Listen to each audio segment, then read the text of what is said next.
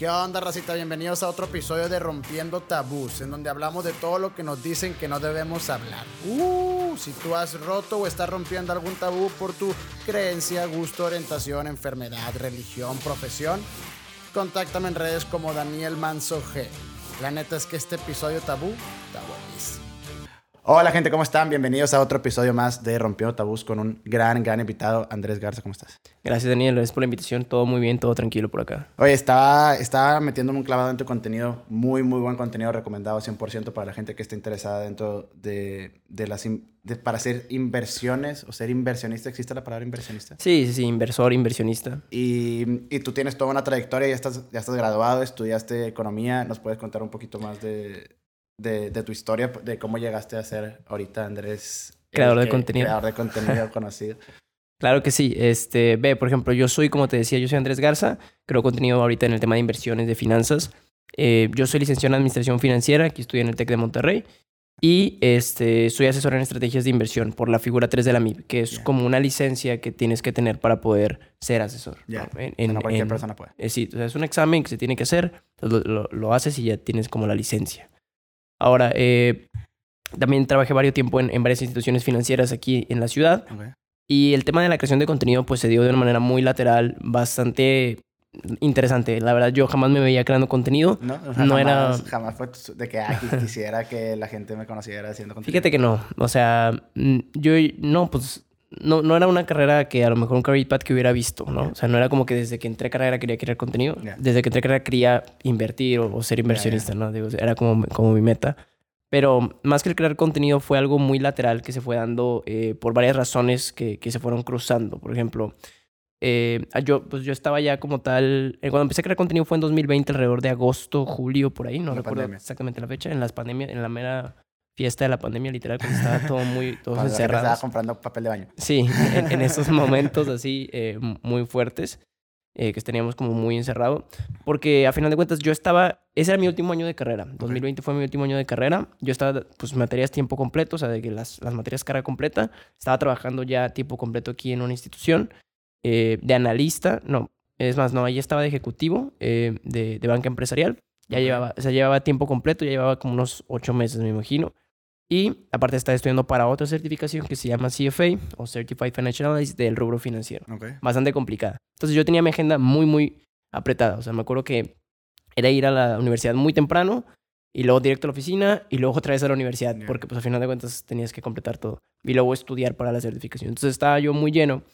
Y en el momento que empieza a pasar todo esto de la pandemia, pues empiezan a quitar clases, empiezan a mandarnos a home office eh, en el trabajo y la certificación me la cancelan o bueno, me la posponen. Porque al final de cuentas no se podía presentar por, por pues, el riesgo que conllevaba en ese momento, ¿no?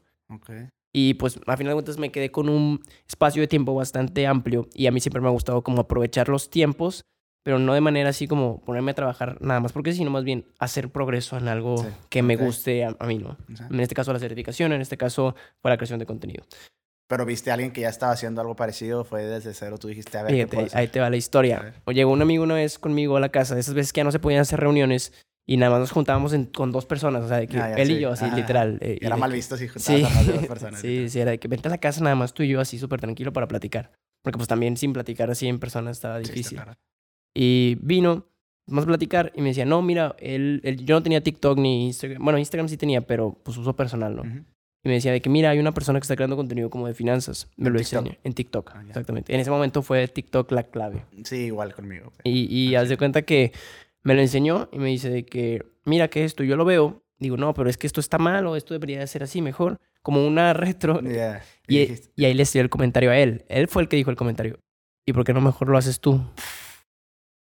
Se lo agradecerías a tu sí. amigo que te dio ese empujón. Sí, saludos a Omar porque sí, sí, se lo, se lo agradezco. Qué chido. Entonces empezaste en TikTok a hacer como consejos financieros de inversión, todo el tema Exacto. de lo que ya conoces para que fuera, pues para, o sea, yo sí creo que hay mucho, mucho tabú dentro de todo esta, de este tema, eh, porque la gente es muy cuidadosa con su dinero. Digo, gracias a Dios, a, a raíz de que la web 3.0 ha llegado, ha hecho revolucionar todo el tema de Amazon, todo el tema de claro. comprar en línea, de invertir, poner tu dinero en cosas que no son tangibles, los NFTs, como el poder invertir en algo que no ves, pero que sepas que te va a dar algo bueno a, a futuro, ¿no? Entonces yo creo que eso ayuda mucho a, bueno, más como nuestros papás o así, yo sí lo veía, como que no, mi papá es muy, muy cerrado en, en cuanto a invertir su dinero, ¿no? Él, él, le ve mucho riesgo a todo, ¿no? Pero yo siempre he visto que hay inversiones inteligentes y hay, versión, y hay inversiones no inteligentes. Y hay una, hay una pregunta que te quiero hacer. ¿Tú creerías que hay una analogía que es, o sea, es muy paralela el invertir y apostar? O sea, invertir y apostar sería lo mismo? O sea, lleva también un riesgo, puede ser de manera inteligente o, o no es lo mismo. Excelente pregunta. Digo, a final de cuentas, eh, invertir todo depende de qué tipo de inversiones hagamos, porque al final de cuentas existen varias clasificaciones. Eh, existen inversiones de renta fija, donde se te garantiza ya un plazo, un rendimiento definido. Inversiones súper seguras, como es lo más seguro que existe aquí en México, que son los CETES, o sea, que es como lo más garantizado por el gobierno, cero riesgo, tasa libre de riesgo literalmente. Eh, pero también existen otras inversiones que pues conllevan un cierto grado de incertidumbre. Y de hecho, por ejemplo, en inversiones, ya cuando entras a renta variable, que en renta variable son tipos de inversiones donde ahora sí no hay garantías. O sea, por ejemplo, en renta fija es un préstamo, tú y yo quedamos en un préstamo, un rendimiento, un cierto periodo de tiempo, ¿no? Eso es una certeza. Renta fija. Renta variable es donde, ¿sabes qué? No tengo una garantía de un rendimiento definido, tengo riesgo porque hay variabilidad en los resultados. Y por ende puedo obtener más rendimiento. El rendimiento tiene que ser mayor, o sea, ante mayor riesgo, mayor rendimiento. Y una pregunta, sí, o sea, eso que dices que tiene cero riesgo, el, los CETES y la parte gubernamental y todo eso.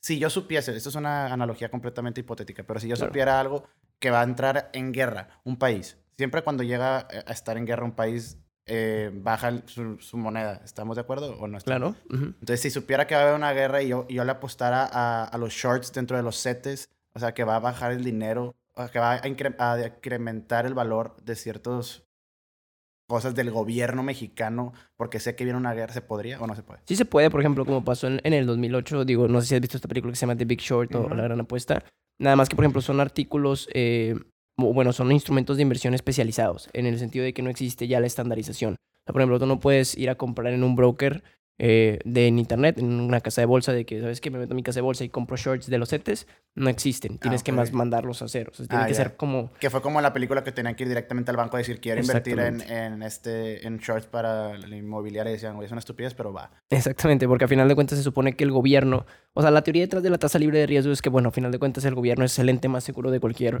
país. Entonces, de que cualquier empresa en el que tú quieras invertir tiene más riesgo que un gobierno, porque puede quebrar por X o Y razón, mientras que un gobierno, pues a pues final de cuentas, es prácticamente imposible. Que yo creo que también eso está, es, lo padre de, de, la nueva, de la blockchain, ¿no? De lo nuevo que está saliendo todo el tema de, de las criptomonedas que ya no tienen un banco centralizado, simplemente están subsidiados por el blockchain y por em, capturadoras de... No, ¿cómo son? Eh, son de, o sea, para, para minar criptomonedas se necesita... Ah, sí, este... gráficos. Sí, las tarjetas gráficas. Las tarjetas gráficas. O sea, ya todo esto es la nueva evolución y lo estaba platicando con, con mi tío, mi, mi padrino, y él está, estamos hablando de la evolución del dinero. Y eso lo quiero platicar contigo, está muy interesante, ¿no? Como, como anteriormente eran eh, eran monedas muy pesadas, empezaron a cambiar de oro, después eran pues, el certificado de que tú decías que eras dueño de cierta cantidad de oro y después ese, ese, certificado se fue convirtiendo en los billetes que en teoría no significan, no valen nada, pero es una avalación del gobierno de cierto valor, etc. Y ahorita viene todo el tema de la criptomoneda, ¿no? Entonces, hay un tema muy cañón que es un tabú, que es invertir en criptomoneda. ¿Qué opinas al respecto? Ahí te va. Y mira, por ejemplo, me regreso a la pregunta. Estás tocando temas bien interesantes, se va a poner bueno. Pero me regreso a la pregunta primero, este, decías, oye, ¿cuál es la diferencia? O se puede decir que es invertir y apostar. Ah, sí. A final de cuentas, este, vaya, a invertir, eh, lo que intentas hacer es conocer toda la información de un activo financiero, pues estados financieros, quién dirige la empresa, X o Y.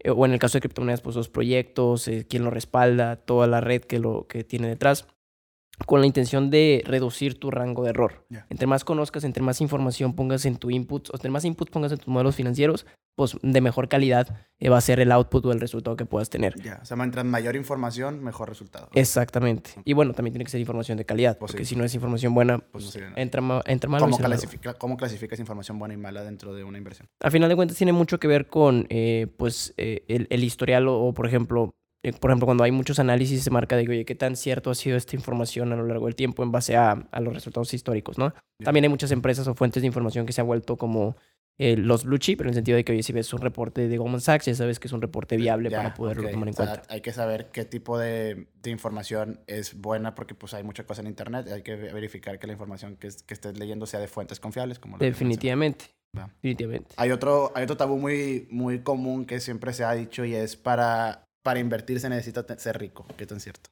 No, falso. Falso completamente. Falso completamente. Y digo, si tiene su base en la realidad, como todo mito tiene un pedacito de verdad, ¿no? Al final de cuentas, eh, es algo muy reciente, por ejemplo, ahorita, y digo, aquí es donde yo creo que por eso tuve la oportunidad como de dar mi granito de arena a la sociedad en el tema de, temas financieros, como hablar un poquito de inversiones y finanzas, y que pues funcionó bien cuando mi intención no era crear una comunidad, sino más bien como aportar, exactamente. Eh, pero pues se fue dando. Yo creo que funcionó porque había un rezago muy grande en la sociedad. ¿A qué me refiero con esto?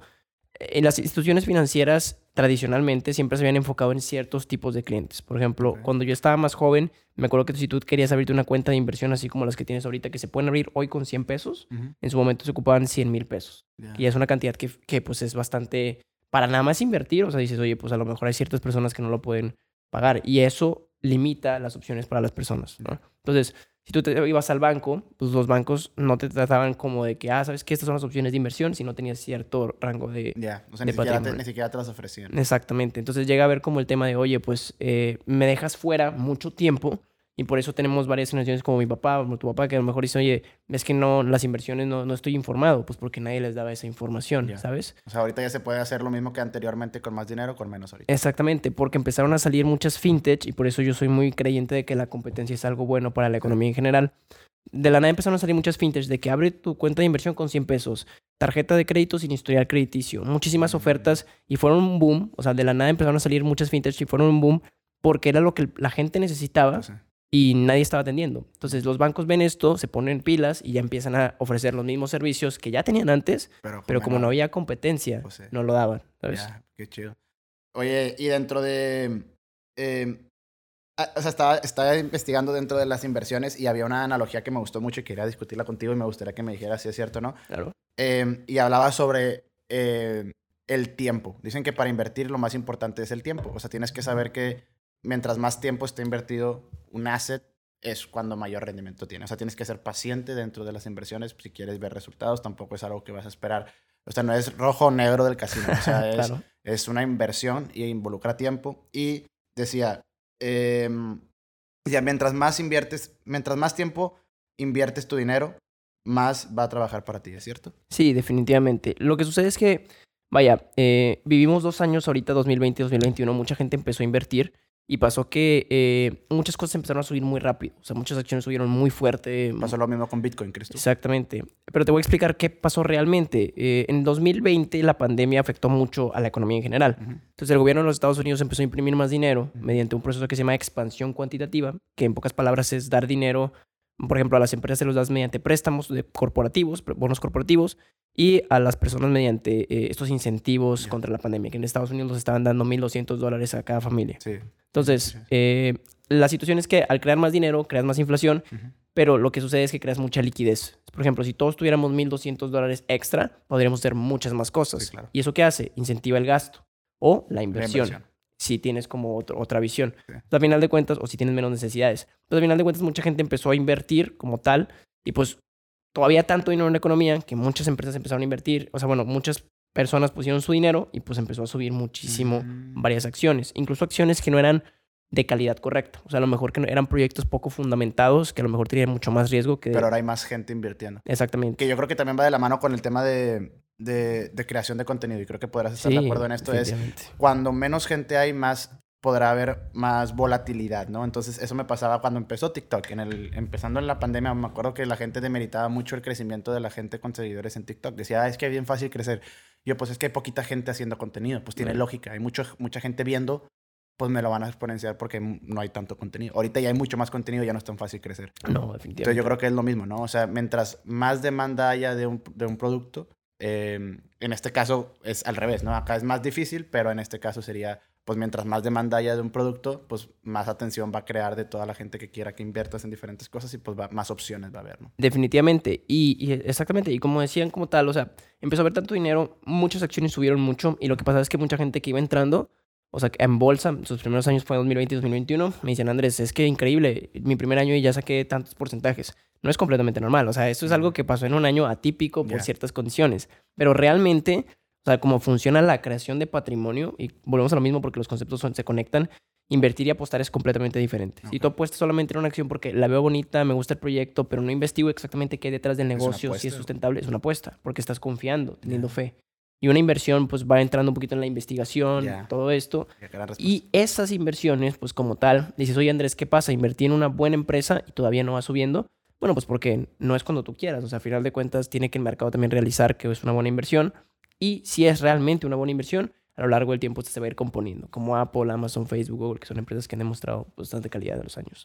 Muy buena respuesta. Eh, y, y, esto, hablando esto de, de, de, cómo varía dependiendo del tiempo, hay dos frases y quisiera que tú eligieras cuál de estas dos crees que tiene más sentido. Ok. Es el timing en el market, o sea, que el timing que agarraste, o el time in the market. Ok. Que es más importante. No, sí, por ejemplo, y de hecho la frase que normalmente eh, se basa, me voy a despegar porque me estaba pegando con, con los lentes, eh, es it's, eh, it's better time better time in the market o sea creo que timing in the market. timing in the market sí, definitivamente el tiempo es más importante que el, o sea, cuándo lo inviertes, que el, es, menos importante que cuánto tiempo lo inviertes. Exactamente, digo, porque muchas veces, eh, y digo, está todo este tema de, de, por ejemplo, de que el trading y todo esto, que es como un poquito más agresivo, corto plazo y todo esto, y llama la atención de mucha gente porque ves como tal y dices, oye, ¿sabes qué? Estoy comprando y saqué un un porcentaje de rendimiento muy rápido. Pero claro, lo que pasa es que el, trading es muchísimo más riesgoso, no es tan certero a lo largo del tiempo y tienes muchísimo margen de error. ¿Qué es el trading? Que es como tal eh, lo mismo que las inversiones, pero operar en cortos periodos de tiempo. Por ejemplo, si me dices voy a comprar una acción y en vez de mantenerla un plazo más elevado de tiempo, como para una construcción patrimonial, la estoy comprando y vendiendo en una, un, perdóname, una semana, un mes, un día. Ah, ¿en serio? Con la intención de, pues... Sacar un poco, o sea, que más como gente que necesita más el dinero, ¿no? O sea, la idea es, por eso yo creo que también muchas veces se va el tiempo de la el tipo de la inversión la gente lo ve como necesitas mucho dinero porque mucha gente ve que es un dinero que no va a tocar por mucho tiempo. Exactamente. Entonces es como, ok, sí tienes que verlo de esa manera. Existe el trading que es rápido y puedes hacer cosas inteligentes que la gente que vende NFTs y ese tipo de cosas que puedes hacer. Claro. E invertir en la bolsa. Puedes encontrar formas de la que si investigas y ya no apuestas y no inviertes, puedes generar dinero a corto plazo tipo trading o puedes invertir a largo plazo poco dinero pero después le vas subiendo, ¿no? O sea, la idea a lo que quiero, o sea, es si quisieras invertir a largo plazo no se necesita mucho dinero, pero puedes seguir alimentando esa inversión con el tiempo. O sea, si ya invertiste, Exacto, Exacto, exactamente. Y digo, por ejemplo, el tema con el trading es que es, interesante, pero mucha gente piensa que es como la, la, la, mejor forma y para empezar suele ser muy complicado. O sea, muchísima gente empieza con la idea de que aquí es todo y pues se lleva desilusiones porque es bastante complicado cuando vas empezando a hacer estrategias de corto plazo. Generalmente las estrategias que como para construcción patrimonial no necesitas mucho, mucho dinero, pero la idea es que sí vayas contribuyendo poco a poco. Si me dices, ¿sabes qué? Voy ganando mi sueldo, cada 15 días puedo aportar un 10% o el 15% o lo que sea, pero al final de cuentas que sea constante y disciplinado, pues eventualmente el interés compuesto viene haciendo su magia. Y como tú lo dices, a final de cuentas, en esa frase eh, viene siendo más importante, o sea, el tiempo que tienes en el mercado, cuánto tiempo estás como invirtiendo en activos buenos, que pueden ser tanto fondos o acciones de calidad, que en realidad estar como buscando el momento perfecto, porque llega a haber mucha gente, y esto no solo pasa en inversiones, pasa en general en la vida también, de que estás buscando, no, cuando esté listo, voy a hacer esto, y, y, esto, y, esto. y nunca llega la oportunidad porque nunca estás listo, nunca es el momento perfecto. O sea, al final de cuentas, si vas contribuyendo poco a poco, igual en los negocios, en la vida, vas avanzando poco a poco, de manera personal, profesional, pues llegas muchísimo más lejos que si buscas el momento perfecto para entrar. Sí, gran respuesta, excelente. Y, y de eso, eso mismo lo hablas tú en tu seminario de inversiones. O sea, eso, esos, mismos temas.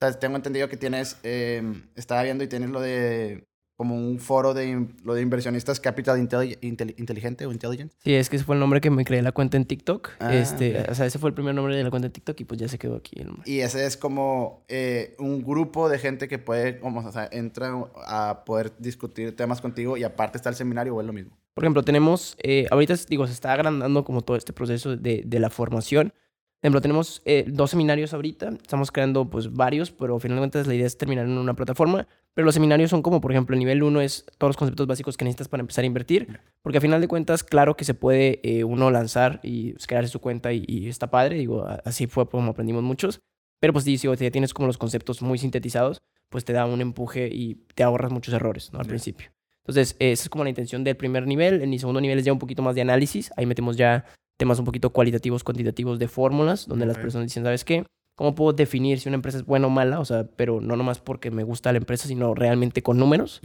Que eso es como ya un análisis eh, y ya puedes decir, ah, bueno, esta empresa, gracias a esto, esto y esto, a estas razones financieras, a este negocio, etcétera, es mejor. Entonces puedes tomar una decisión más informada, que es lo que veníamos diciendo.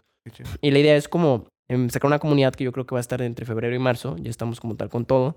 Va a ser una plataforma donde vamos a tener literalmente toda la, formación, toda la parte educativa, que se va a seguir actualizando, y también pues como las oportunidades que nosotros vemos en los mercados como por estar comprando y vendiendo. Qué chido, qué chido. O sea, es, un, toda una información completa para cualquier inversionista novato que se convierta en un a lo mejor un experto, pero que ya tenga las bases para poder Sí, definitivamente. Qué chido. Y, y, yo sí te quiero hacer una pregunta más personal. Claro. Y, quisiera que me contaras cuál fue tu mejor y tu peor inversión. Ok, este, digo, definitivamente las mejores inversiones no creo que sean acciones, sino más bien es en mí mismo, ¿no? O sea, estar, estar haciendo cosas propias. Al final de cuentas, y siempre se lo, se lo, se lo digo a la gente, al final de cuentas, entre más ingreses en ti, o sea, ya sea conocimiento, este, ya sea como tal, eh, pues educación, ya sea experiencias, probablemente más puedes tú ganar en cierto momento, ¿no? O sea, de que si sabes más cosas, pues eres de más valor, y si eres de más valor, pues eventualmente puedes brindar más valor, y si brindas más valor, pues te va a ir mejor. Así es. Yo creo que las mejores inversiones son educaciones, eh, cursos, mentorías, en el sentido todo lo que he hecho como tal, que me ha ayudado a seguir profesionalizándome en mi rubro, y tanto profesionalmente y personalmente, son las mejores inversiones que he hecho. Gran respuesta. ¿Y la peor? La peor yo creo que es eh, el tiempo desperdiciado. O sea, de que a lo mejor, eh, por ejemplo, y, digo, yo la otra vez subí un video que no era tanto de inversiones, pero decía que a mí una de las cosas que yo creo que son importantes al momento de, educarnos es como elegir una especialización. Entonces, eh, yo perdí mucho tiempo a lo mejor no especializándome en muchas cosas porque digo, el mundo es tan increíble y tan grande que al final de cuentas uno dice, oye, y si aprendo de esto y si aprendo del otro, y terminas aprendiendo un poquito de todo, pero no sabes hacer nada bien. Entonces yo creo que si hubiera concentrado un poquito más mis fuerzas desde más temprana edad, hubiera sido más sencillo para mí poder como eh, exponenciar. O sea, creo que el focus es más importante. Estaba viendo un video tuyo que hiciste que de hecho hablas justo de eso, ¿no? De, de especializarse, lo del pulmón, lo del, lo del Exactamente. Estaba muy interesante y lo voy a explicar aquí nada más para que la gente que no lo ha visto lo, lo vea. Y hablaba de ¿Cómo puede alguien en una calificación puede sacarte, no sé, 100 en una materia y 60, 60, 60 en otra? La gente le va a decir a esa persona que tiene que seguir estudiando, ¿no? A diferencia de si otra persona saca 80, 80, 80, 80. La diferencia es que el que se sacó 100 es experto o es muy bueno en ese, en ese tema, ¿no? Entonces, si tú quisieras, si tuvieras una un, una, y fue la analogía que hiciste que me gustó mucho, de si tuvieras alguna enfermedad, de, imagínate que tienes un cáncer de pulmón o te tienen que operar los pulmones y hay un doctor que te dice, es más o menos bueno en corazón, en pulmón, no sé qué, o hay uno que no es bueno ni en, ni en corazón, ni en cerebro, pero es especialista en pulmones, pues quieres a ese, ¿no? Claro, Y eso no lo, no, lo, no lo aprecia, no lo premia la escuela, ¿no? Porque pues ellos te, se rigen bajo un tipo estándar de que todos tienen que ser exactamente iguales. Y la psicología ya está, y eso lo, habíamos, lo, lo discutí cuando toqué el tema de la escuela con Daniela Treco.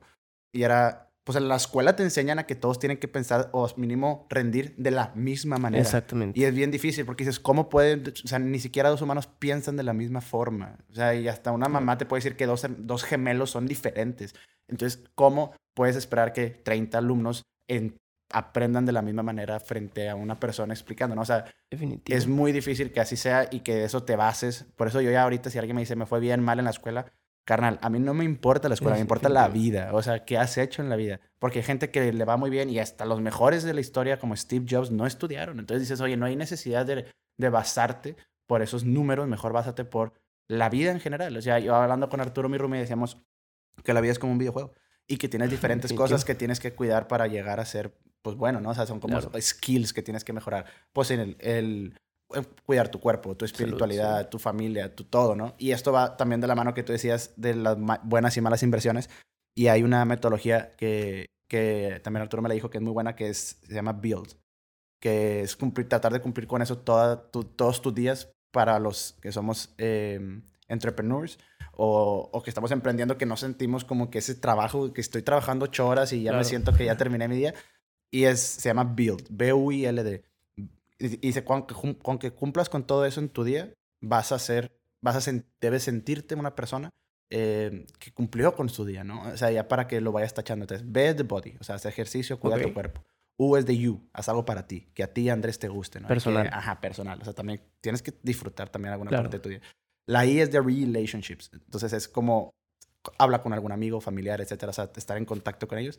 Eh, la L, eh, no, perdón, la I es de income, es hacer algo que te genere dinero. la L es de relationships y, y, la D es de development, aprende algo, ¿no? O sea, lee un libro, un capítulo. Mejor. Ajá, entonces si cumples con todo eso cada día, pues la neta es un día bastante productivo y no tienes por qué sentirte mal.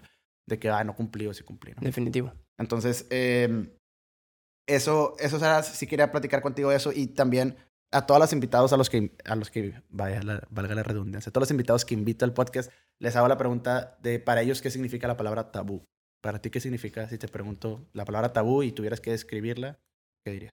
Mm, mm, algo que no está bien visto para ser comentado. Por ejemplo, digo, culturalmente creo que eso es lo que significa, ¿no? Eh, no, no conozco la, la, definición de dónde viene en base a la historia, pero sí creo que para mí es algo así como que, oye, no podemos hablar de esto. Por ejemplo, también hice un video hace muchísimo tiempo que se me hizo bastante popular eh, que era, por ejemplo, de que una persona muy joven, un niño, digo, como los hago a veces como tipo sketch, porque pues el storytelling me he dado cuenta que es muy importante el momento Para que de la gente entienda, es la forma de, transmitir algo. Exactamente, porque no se trata de lo que sepas, sino más bien cómo lo comunicas. definitivamente es, es, dar una buena historia y, y, pues hacer los conceptos sintetizados para que todo el mundo pueda entenderlos, ¿no? Yo creo que ese es el secreto de, de la creación de contenido. Pero, eh, por ejemplo, decía de que, por ejemplo, si me hice como pasar como por un niño chiquito, de que, no sé, tienes ocho años y preguntas cuánto vale la casa a tus papás y no te dicen, ¿no? Mm. ¿Cuánto ganas en el trabajo? A los, no sé, 15 no te dicen. Y cuánto, estás con un amigo platicando a lo mejor ya en una edad un poquito más grande, 22, 23, y dices, oye, ¿cuánto ganas en el trabajo para, pues, comparar a ver si estoy muy arriba o muy abajo? No te dicen. No, no se habla de dinero, o sea, ¿no? Siempre se ha escuchado como no hables de dinero porque es mal visto, la gente eh, no lo toma bien estás presumiendo o, o sea, no, sé, como que siempre se ha hablado como un tabú de no hables de dinero porque está mal visto por la gente. Pero siento, o sea, y mientras más rápido se rompa ese tabú, creo que más, más consciente se va a hacer la gente de, de no solamente cuánto está ganando. O sea, a mí me molestaba mucho cuando yo empecé a estudiar ingeniería mecatrónica anteriormente, antes de meterme a estudiarlo. Fui a varios foros de mecatrónicos y hablaba con ellos y les, y les preguntaba, oye, ¿de qué trabajas? Oye, eh, ¿cuánto ganas? No me decían, güey. Decía, no, no, o sea, pues ¿por qué no? Si, veas que soy un chavo que quiero meterme a la carrera, que pues, son cinco años de inversión que voy a hacer, pues explícame si sí vale la pena o no, ¿no? Pero no te explicaban y me frustraba mucho a mí. Y yo creo que sí es un tema muy tabú. Tampoco las inversiones. O sea, cuando alguien invierte en algo, a menos que sea, esto es bien diferente. Cuando alguien apuesta y hace un parlay y gana, lo presume. Sí, Digo, no te va a decir cuando pierde, ¿verdad? O sea, sí, claro. de que, ah, perdí tanto dinero. No. Pero una inversión yo creo que no es igual tampoco. O sea, cuando, oh, mira, invertí en... Set, o sea, no te, no te cuentan. O sea, la gente va en esta vida pensando que es un solo player y va en este juego de la vida, pues haciéndolo. Pues, a mí nadie me enseñó, pues yo no lo enseño a nadie. Pero yo creo que eso no es la idea. Es horrible a mí también. Es, oye, si sabes algo, ayuda a alguien a que ya no tenga que pasar por lo que tú pasaste. Porque hay demasiado dinero, hay demasiados seguidores, hay demasiada gente en este mundo que no te van a robar, güey. O sea, no es como que si te doy información, no, te estoy apoyando y es como parte de, de como esa responsabilidad del conocimiento, güey. Si tú sabes algo y tienes información de algo que sepas que va a ayudar a alguien, dáselo y díselo. No hay necesidad de quedártelo para ti. claro. Pues si puedes aportar y ayudar, qué mejor, ¿no? Sí, no, y aparte crece el conocimiento, o sea, crece más todo el mundo porque, pues, por ejemplo, si tú das algún un pedazo de información y esa persona a lo mejor tiene otra parte del rompecabezas y pues al final de cuentas vas conectando y, se va haciendo mucho mejor. O sea, definitivamente la mejor forma es colaborar. Estoy de acuerdo. Y, y, eso también me pasó mucho con, con, los creadores de contenido. O sea, normalmente cuando alguien cierra una campaña o así, no te dicen cuánto la vendió. Pues cada quien se anda por ahí peleando en que cuánto está vendiendo una campaña así. Cuando yo sí soy de que, güey, yo lo vendí en tanto y te puede, eh, que esta campaña está dispuesta a dar tanto. Ah, gracias. Y ya pues se sube en su precio. Tipo, ese tipo de cosas, pues somos, hay que apoyarnos en ese aspecto. También otra pregunta eh, muy importante y, y, para mí la más importante de, de, este podcast es, si te preguntara a ti, Andrés, ¿cuál es el tabú más grande que has tenido que romper o estás rompiendo actualmente en tu vida? ¿Cuál sería? Pues el dinero, definitivamente. Yo creo que hablar de dinero siempre ha sido como mal visto. Eh, digo, y creo que es un movimiento generacional, ¿no? O sea, digo, yo creo que los cambios vienen siendo generacionales. Y a, lo mejor las generaciones de nuestros papás fueron generaciones donde no se hablaba de dinero, no podías decir cuánto ganas, no podías decir qué es negocio, y no tenías como una noción cierta. Y digo, eso más que ayudarte te, te encapsula, ¿no? En tu concepto, en tu mundo, y no puedes saber si estás bien o mal, o si estás, o sea, pues al final de cuentas, cómo puedes mejorar. Entonces, el simple hecho de ser colectivos, de, de abrir un poquito la puerta de, oye, ¿sabes qué? ¿Cómo podemos hacer crecer nuestro dinero? Cómo podemos administrar mejor nuestro dinero, porque son temas que, digo, no sé si sean tabú, probablemente dentro del concepto que se encapsule, pero al final de cuentas jamás los tocas en, en una universidad, jamás los tocas, a menos que seas financiero como yo, pero al final de cuentas nunca los tocas como en, en, cómo crear un presupuesto, cómo invertir en bolsa, o sea, son cosas que nunca te enseñan en una carrera convencional, cuando al final de cuentas son temas que pues son, como tú dices, en el videojuego de la vida real, son temas que suman, ¿no? O sea, es la parte donde realmente estás creando, pues, este patrimonio a lo largo del tiempo. No se trata nada más de ganar, eh, trabajar, ahorrar y gastar, sino más bien de ese pedacito, pues necesitas que un pedacito de tu dinero también crezca para que tú puedas estar disfrutando un pedazo mientras no estás trabajando. Así es. Entonces, esa parte yo creo que es la que estamos ayudando a romper o por lo menos a hacer más grande. El que la gente se atreva un poquito más a crecer su dinero, a que conozca los conocimientos básicos, a que realmente pueda sacarle más provecho a lo que tiene y sobre todo pues vivir una mejor calidad de vida con eso, ¿no? Y dentro de la inversión, esa reinversión, como te dicen, de renta dos casas y te vive de eso y con eso renta la tercera y así, o sea, se podría si desde cierta edad inviertes de manera inteligente, a cierta edad dejar de trabajar y con lo mismo que invertiste, reinvertirlo y vivir de eso. Sí, claro. De hecho, hay muchos movimientos que, que o sea, es la intención. Digo, todo depende de, de varias cosas, como por ejemplo la columna de ingresos y qué tan exigente seas para el tema de la inversión.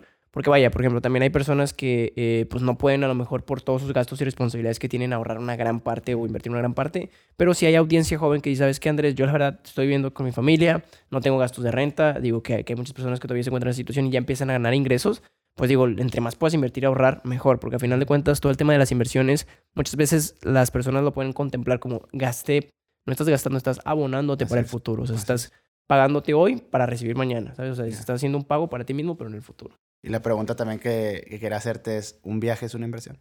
Sí, yo creo que sí, definitivamente. Eh, bueno, depende mucho de la perspectiva, ¿no? Y también depende cómo esté en tu lista de prioridades. Digo, también, por ejemplo, cuando hacemos temas de finanzas personales, muchas personas me dicen, oye, Andrés, esto es un gasto necesario y necesario depende mucho de tu estilo de vida, ¿no? O sea, por ejemplo, tú que tienes mascotas me dices, oye, súper necesario comprar las concretas. Yo no, yo no tengo mascotas, no, es necesario. Ya depende, de depende mucho.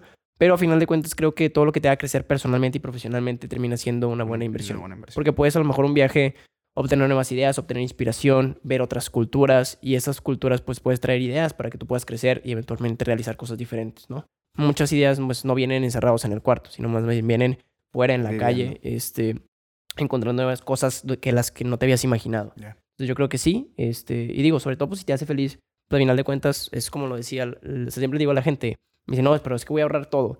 Cuando muchas personas se ponen metas demasiado ambiciosas y lo vemos, por ejemplo, en el gimnasio o en el fitness, personas dicen, ¿sabes qué? Si yo a lo mejor llevaba un, vida, un estilo de vida muy desbalanceado, y de la noche a la mañana ya no voy a comer nada y voy a estar yendo al gym tres horas y te pones metas súper exigentes. Sufres, ¿no? ¿no? Sufres y no lo logras, porque al final de cuentas no es sustentable. Las inversiones, las finanzas, la salud, el fitness, todo tiene que ser un estilo de vida sustentable, es decir, que lo puedas soportar.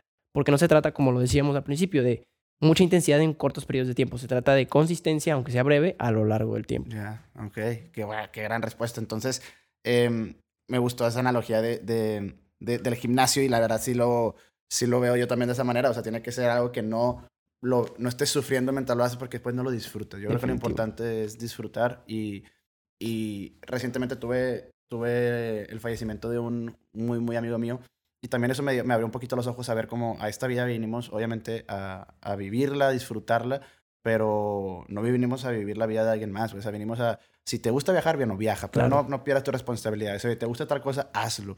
Pero no te quedes con el, ah, no, en un futuro, ah, luego invierto, ah, luego. No, o sea, mientras más pase el tiempo, pues más oportunidades se pierden, ¿no? y, y nada más me gustaría si me, que me contestaras el tema de, de la inversión en, en, cripto, en criptomonedas. ¿Tú qué opinas de esa, de esa inversión de hoy en día? ¿Tú tienes inversión en criptomonedas? ¿Recomiendas? ¿Qué, qué, qué, qué moneda recomiendas y por qué? Fíjate, justo ayer me hicieron una entrevista también de cripto que digo, está sonando bastante. Eh, y digo, regresándonos un poquito al concepto de la cripto, por qué surge y todo final de cuentas, las criptomonedas vienen saliendo eh, por el tema del 2008, que hubo una crisis inmobiliaria muy fuerte en los Estados Unidos y hubo muchísima falta de confianza en las instituciones. Y si te pones a pensar, todos los negocios en general están respaldados en base a la confianza. me dicen, oye, ¿cómo sabes que esto es verdad? Porque confío en la institución, porque confío en la empresa, porque confío en lo siguiente. Entonces, al haber una falta de confianza en las instituciones, se crean tecnologías como puede ser el Bitcoin, que son monedas descentralizadas, donde eh, no hay ningún ente regulado que a final de cuentas vea esa transacción. Justo me lo preguntaron ayer eh, mira, las criptomonedas son activos naturalmente de riesgo. Un activo, por ejemplo, como para una construcción patrimonial, como puede ser un bien raíz o una acción como tal, pues a final de cuentas tiene flujos, ¿no? Por ejemplo, tú compras un bien raíz, un departamento, sabes que aunque nadie te lo compre, se puede rentar. Y ese renta genera dinero. Entonces, estos flujos, al momento de, de, ser inversionista o al momento de ser financiero, ¿cómo lo puedes evaluar? Es todos los flujos que la empresa, la propiedad, por ejemplo, si es una acción, la empresa que hay, te va a dar en un futuro, o sea, el dinero que la empresa genera. La liquidez, ¿no? Exactamente, el, flujo, como las ventas, los ingresos, los servicios, que te va a dar a lo largo del tiempo, te lo traes a valor presente, porque nosotros sabemos que un peso hoy, por ejemplo, no vale lo mismo que un peso en 10 años o hace 10 años. Entonces, te traes todo ese dinero a valor presente y eso es lo que vale tu inversión. Entonces, tiene un valor real porque produce dinero, produce flujo.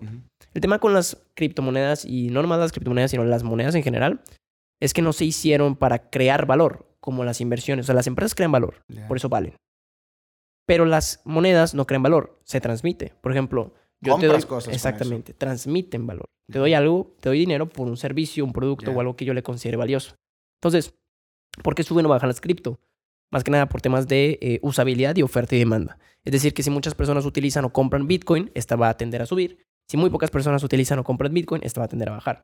Por eso vemos que las criptomonedas hace un mes costaban 65 mil dólares y ahorita están en 35. Una caída de casi el 50%.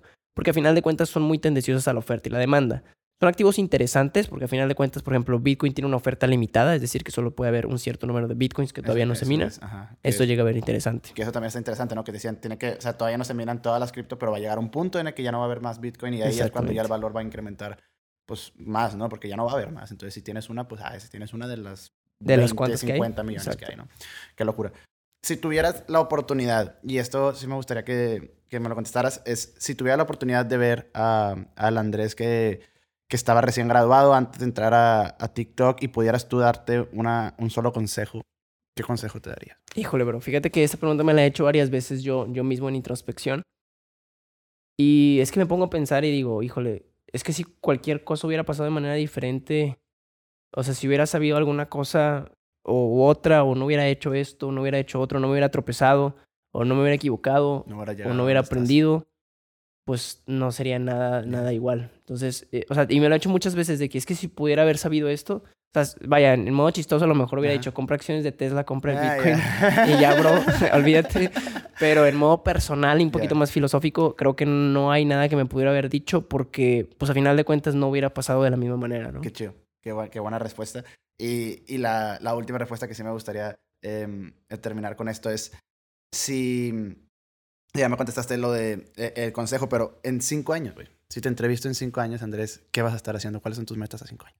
Fíjate que eh, ahorita lo que estoy buscando es, por ejemplo, nosotros tenemos, o sea, yo soy financiero, tengo la licencia de la MIF, pero para poder operar ya con clientes particulares sin la necesidad de una institución financiera, o sea, tú con el AMIP puedes operar en un banco como asesor eh, patrimonial. Pero vaya, usas al banco. O sea, tú necesitas, o sea, quieres estarlo por tu cuenta. Exacto, para hacerlo por tu cuenta tienes como tal que registrarte frente a la Comisión Nacional Bancaria de Valores como asesor financiero independiente. Entonces estoy corriendo ese proceso. Justo un buen amigo me ayudó ayer, este, digo, por la papelería, porque son temas eh, de legales bastante complejos. Entonces, pues estoy contando la papelería. No espero que sea en cinco años, espero que sea pronto, pero me gustaría tener una carta de clientes más grande para ese entonces. Eh, me gustaría, a final de cuentas, no sé si en cinco años, pero sí tengo un proyecto muy ambicioso que me gustaría a lo mejor empezarlo por partes. Por ejemplo, eh, tal vez me gustaría en algún momento sacar una SOFOM o alguna financiera donde podamos como prestar dinero. Este, luego en otro momento, pues con la, con la firma de asesores tenerlo de un lado y pues en algún momento juntarlo e incluso lograr hasta tener una institución financiera, ¿no? O sea, ya, como ir armando por partes Tú tener tu propia institución financiera. Qué locura, güey. Qué chido. Y ojalá, ojalá se pueda. Eh, en menos de cinco años y cuando te entrevistes otra vez en cinco años me diga, mira, güey, sí lo logré. Qué loco. Aquí está y les paso el link. estaría, estaría, muy padre. No, vas a ver que sí, güey. Güey, la verdad es que muchas, muchas gracias. Esta es, esta es, información de valor y yo creo que es lo mismo que platicábamos. Lo importante es si sabemos algo es transmitirlo y yo creo que la gente que, que tiene incertidumbre o duda o necesita de consejos, aparte de que lo puede encontrar en este gran podcast, lo va a poder encontrar en tu perfil, que se lo recomiendo bastante, tus redes, ¿cuáles son? Si me puedes decir a todos. Claro que sí, este, estoy como Andrés Garzam en Instagram, en Twitter, como arroba capital inteligente en TikTok, porque así empecé y, y, y mi perfil personal en Instagram este, y Andrés Garza en Facebook. Y en YouTube estamos igual como Andrés Garza, pero empezando apenas. Ahí lo pueden checar, la verdad tiene muy, muy buen contenido para toda la gente que necesite información sobre cualquier tipo de cosas de inversión o hasta la analogía que les dijimos ahorita del doctor de forma muy sencilla, van a poder entender cosas un poco más complejas o como lo que no nos enseñan en la escuela, que se nos pasan de lanza, que deberíamos tener unas clases más o, oficiales de ese tipo de temas. De educación financiera. Pero bueno, Raza, muchísimas gracias. Andrés, muchas gracias nuevamente. Gracias por la eh, esto fue todo. Los quiero. Sobres.